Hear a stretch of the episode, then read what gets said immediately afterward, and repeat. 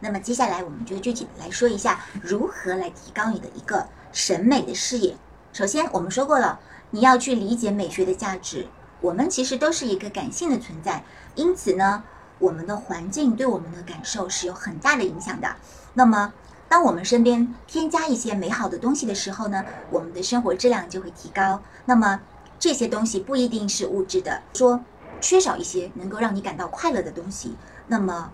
你就会意识到它的一个重要性。所以说，这个概念它会就会自动的在你这个优先等级上面去进行一个爬高了。那么，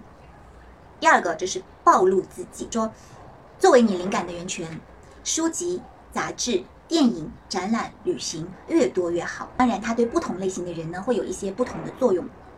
所以呢，我们不要去停止寻找，而是应该就是朝着吸引你的方向去前进。那这是你的一个本能，而且呢，它也是一个非常安全的一个方式了。那么第三个呢，就是选择一个主题，说每当你会发现一些视觉上面的、声音上面的一些让你感到愉快的东西，那么你就把它记下来。我们可能会发现，我们经常会按照一个固定的模式去做一些什么事情，那这个时候呢，你就要去把它进行一个梳理、整理，去进行一个重组，不要让这个模式不断的堆积、不断的堆积，从而越来越坚固，难以去进行变化。那么我们可以来说一些有用的工具，比如说愿景板。它其实是一个可以来帮助你实现这个审美的一个提升的一个很好的工具。那么我们刚才说到了，呃，愿景板其实有很多功能。我之前在有些课程当中说过一个情绪板，其实它们的作用是大同小异的。那么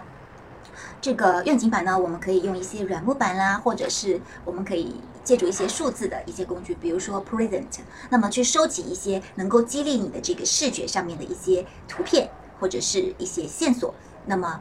这样子呢，你就可以嗯产生很多新的点子，比如说，你怎样去培养你自己一个独立的一个视觉呢？那么就是说，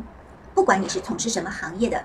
你要去尝试将一个经典去进行一个颠覆，那么这个时候你就会发现一些新的东西。那这就是培养审美的一些小小的方法。还有一个呢，就是要进行反复的实验了。我们都知道，没有什么事情是可以一蹴而就的，你需要去反复的进行它，尝试它，回顾它，而且。抛弃一些东西，保留一些东西，调整一些东西，那么这个呢，就是我们要进行的这个方法。比如说注重细节，可是呢，也要把这个细节跟更宏观的一个一个图景去结合起来，因为细节它不能够独立的存在，而是要依托于一些全局、一些大局。那么节的时候，我们提到康德，那么我们就要去讨论一下实用主义跟浪漫主义他们之间的这个艺术是怎么样来进行一个。协调一个综合的，那么很多人可能就会觉得说，嗯，实用主义它一定会抛弃很多美好的东西，其实并不是这样子。实用主义它其实是可以跟美好的东西去进行一个结合，从而呢，它会变得既实用又美好。那这个就是美学对我们生活的一些意义。那么还有一个就是。叫做退出，这个退出是什么意思呢？就是说，当你在某个领域，如果说你发现自己已经被限制住了，已经没有办法再进行提升的时候，你要勇敢的去不同的行业去获得一些灵感，去获得一些方法，去获得一些重新的一些技巧。比如说，你去了解一下时尚，去了解一下建筑，去了解一下一些你所不熟悉的地方。那么这个时候，你就会找到一些新的灵感了。还有一个呢，就是要接受短暂性。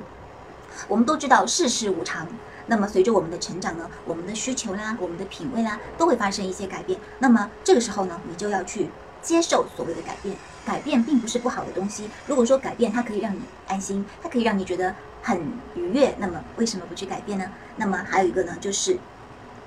在日常生活当中，你要学会一些嗯方法，比如说打乱你的日常生活，不要把一些。日常生活固定的非常非常的一些日常化，你要学会去把它进行一些更改。那么，比如说，你可以参加一些聚会啦，可以参加一些假期商务旅行啦。那么，